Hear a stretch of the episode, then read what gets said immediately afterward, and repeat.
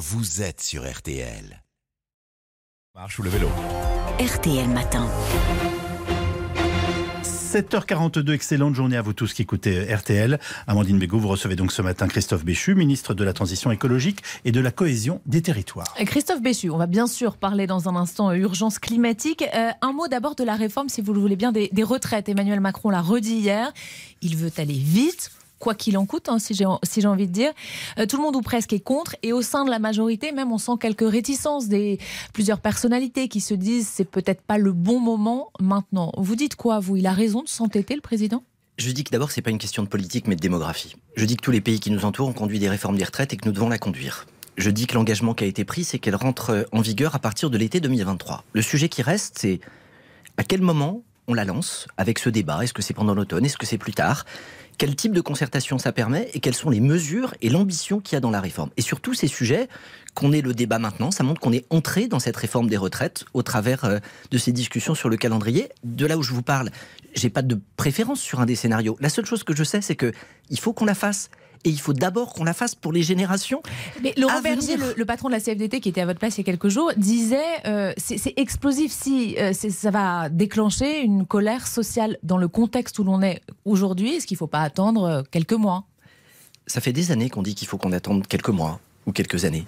Et pendant ce temps-là, on est un pays qui vieillit, on a un déficit qui se creuse, et l'ampleur des efforts qui seront à demander à des générations qui ne sont pas encore au travail sera plus important si on continue à retarder ce moment. Bien sûr que ce n'est pas agréable, mais c'est une question de justice et de responsabilité. Alors venons-en à l'urgence climatique. On sait à peu près à quoi s'attendre pour cet hiver, à la fois en termes de coût de l'énergie, mais aussi de, restrictions. Euh, pour la suite, ça reste encore flou. On a le cap, l'objectif, réduire de 50% les émissions de, gaz à effet de serre d'ici 2030. Sur les moyens d'y parvenir, c'est encore... Euh, pas très clair. On va essayer d'être concret. Par exemple, les jets privés, on a entendu, euh, j'allais dire, là, tout et son contraire au sein du gouvernement. Il y a ceux qui veulent les interdire, ceux qui ne sont pas trop pour. Vous dites quoi? D'abord, il n'y a personne au sein du gouvernement qui veut les interdire. Il y a un débat sur le fait de savoir comment on les régule et comment on les fait contribuer à une trajectoire de décarbonation. Il faut être très, clair. Vous l'avez rappelé, il faut qu'on soit à moins 55% de nos émissions en 2030 par rapport à 90. Nous sommes à moins 23%. On a doublé la baisse des émissions de gaz à effet de serre au cours de ces dernières années, mais il faut encore qu'on double le rythme pour les sept prochaines années. Et tous les secteurs vont devoir être concernés. Les transports, c'est 30% de nos émissions. Donc les transports devront particulièrement être décarbonés. Mais pour ça, il faut qu'on utilise tous les modes. C'est l'accentuation du plan vélo dont on va fêter l'anniversaire mmh. dans quelques jours. C'est l'électrification du parc de véhicules.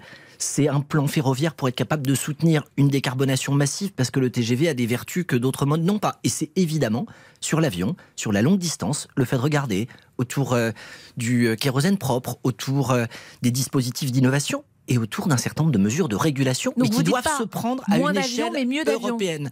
Je dis que sur ces sujets, si on a un débat franco-français, qu'on prend les choses par le petit bout de la lorgnette, qu'on en profite pour faire de la chasse aux riches, ou pour au contraire essayer de monter les Français les, uns contre les autres, on va à l'encontre de cette trajectoire climatique dont on parle. C'est pas important les symboles?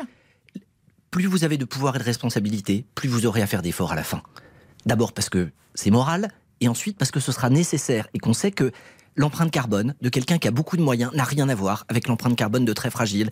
Il y a un écart de 1 à 5 dans ce pays en termes d'empreinte carbone en fonction de votre niveau de richesse. Mais si vous commencez par en faire un objet pour opposer les Français les uns aux autres, comment vous voulez faire un cap? Vous dites la réforme des retraites, c'est clivant.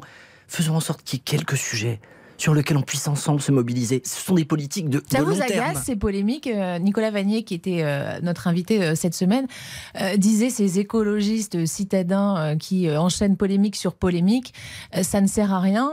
Ça fait du mal à l'écologie parce que vous prenez un truc sur le petit bout de la lorgnette, sur l'histoire du barbecue, du green de golf ou de je sais pas quoi, et ça devient ou un objet de polémique ou de dérision alors qu'il y a parfois des sujets qui sont sérieux ou un lieu dans lequel on se retrouve à nouveau à se confronter. Encore une fois, c'est l'habitabilité de la planète. On pèse 1% des émissions de gaz à effet de serre. Il y a déjà des gens qui vous disent attendons que les Chinois et les Américains fassent des efforts. C'est du bon On a déjà un débat. Non, parce que si chacun se dit tant que mon voisin n'a pas commencé, je m'y mets pas.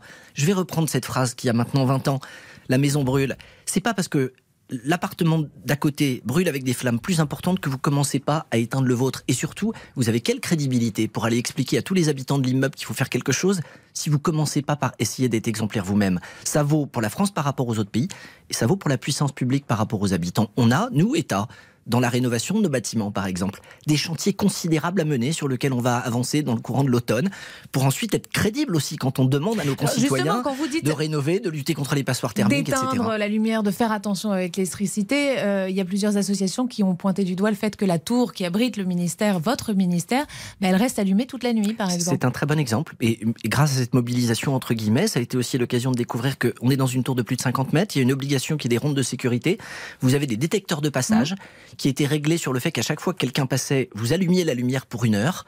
Et ben, le changement de ces paramètres qui sera effectif pour le mois d'octobre sur la totalité des 2500 bureaux qui sont concernés par le reparamétrage, il va nous conduire à modifier ça. Voilà des le petit bout de la lorgnette, ça sert parfois, donc ça c'est un. Mais ça sert à partir du moment où vous en faites un objet qui sert à avancer, pas à stigmatiser, à opposer les gens les uns aux autres ou à faire en sorte de défendre un précaré électoral parce que vous considérez que l'écologie, c'est que vous. Si on ne dépasse pas la question des clivages politiques sur cette question de l'écologie, si on n'en fait pas un objet sur lequel tous les Français se sentent mobilisés, nous n'arriverons pas à tenir les objectifs de la trajectoire. Euh, Christophe Béchu, je voudrais qu'on revienne sur cette euh, aide pour ceux qui se chauffent au fioul. On en parlait dans, dans les journaux. Le gouvernement donc l'a annoncé hier, mais on n'y comprend pas grand-chose. On nous avait pourtant dit qu'il fallait plus chauffer au fioul, changer ses chaudières au fioul, et là maintenant on va aider. C'est comme quand on nous dit, bah, on, vous donne un peu d'argent pour euh, l'essence. Certes, le, prix du plein est, extrêmement cher, euh, mais en même temps on nous dit qu'il faut plus utiliser la voiture. C'est pas très clair quand même. Je comprends et vous avez raison. La vérité, c'est que les énergies fossiles sont les premières responsables du réchauffement climatique. Donc plus vite on en sort, mieux on se porte. Mais on peut faire preuve parfois de subtilité et de nuance. Et dans tout ça, la priorité cette année, telle qu'elle a été jugée notamment par le Parlement, où les forces politiques sont diverses, c'est de considérer que le soutien au pouvoir d'achat mérite de prendre un peu de retard sur certains éléments climatiques. Il est plus important que la planète. En tout cas, moi je plaide pour qu'à partir du moment où on a un cap clair, on puisse faire quelques écarts si on se rend compte qu'on a des récifs sociaux pour éviter, là aussi, de dresser les Français les uns contre les autres. Même si le problème, c'est qu'il ne faut pas que ces aides ponctuelles deviennent des signaux qui deviennent totalement contre-productifs. L'aide au fioul, elle a été imposée par euh, la coalition des oppositions en considérant qu'il était souhaitable euh, d'aider ceux qui se chauffent au fioul. On est en train de faire en sorte de la mettre en œuvre en y intégrant les granulés bois de ceux qui se chauffent avec des, euh, avec des pellets notamment, parce qu'il y a eu une explosion des prix, et que si pour le coup on aide que ceux qui utilisent des énergies fossiles en ne donnant pas Mm. un coup de main à ceux qui, avec les mêmes niveaux de revenus, ont d'ores et déjà choisi des modes qui sont plus respectueux de l'environnement, on envoie un mauvais signal dans le mauvais signal. Euh, Monsieur le ministre, j'ai encore trois questions. Il nous reste deux minutes, donc on va faire vite. La première ministre a annoncé la création d'un fonds vert pour les collectivités, 1,5 milliard d'euros. Euh, vous disiez il faut rénover tous ces bâtiments publics. Il y a 500 millions de mètres carrés publics, euh, disiez-vous cette semaine. J'ai fait un petit calcul. Si je me trompe pas, ça fait 3 euros le mètre carré. Ça fait quand même pas beaucoup, non? Je vous rassure, cette aide n'est pas d'abord faite pour la rénovation. On aura l'occasion de présenter dans les prochaines semaines un dispositif pour le financement de la rénovation. Ce milliard et demi, c'est pour accompagner uniquement les collectivités, pas l'État. Pour faire quoi? Débitumer une cour d'école pour faire des îlots de fraîcheur. Soutenir la dépollution d'une friche. Faire en sorte de lutter contre l'érosion du trait de côte. Bref, Il va y avoir une autre améliore- enveloppe pour la rénovation des bâtiments publics. Il va y avoir un dispositif qu'on aura l'occasion de présenter dans le courant de l'automne. Euh, vous êtes très peu exprimé de- depuis votre nomination. Certains disent que vous êtes euh, trop discret euh, et en même temps, le, la question écologique, l'urgence écologique n'a jamais été aussi présente dans notre quotidien. Vous leur répondez quoi à, à ceux qui disent euh, on vous entend pas où vous êtes Et même certains vont dire d'ailleurs que l'écologie n'est pas trop votre truc. La plupart de ceux qui disent ça, c'est parce qu'ils considèrent que si vous n'êtes pas écologiste, vous n'êtes de toute façon pas légitime pour parler de ces sujets et de ces questions. Euh, je suis maire d'une grande ville et, et Angers. Et moi, je suis, euh, enfin, j'étais maire d'une grande ville jusqu'au mois de juillet. euh, et, et chez moi, on dit qu'il y a les faiseux et les diseux.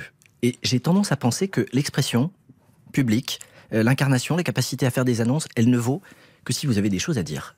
Et que quand vous êtes dans un ministère dont la responsabilité c'est le temps long et que tous les jours on vous demande de répondre à la polémique de la veille, le risque c'est de précisément manquer le cap pour vous perdre dans un certain nombre de polémiques qui abîment aussi le rapport des Français à la politique. Ça les amuse de minutes, mais sur le long terme, ça donne pas une bonne image de ce que nous avons à faire. Merci beaucoup Christophe Béchu. En tout cas, on vous a entendu euh, ce matin sur RTL. Grâce à vous, réinvitez-moi. On ne fait pas de l'écologie en dressant les Français les uns contre les autres, vient de nous dire euh, le ministre Christophe Béchu.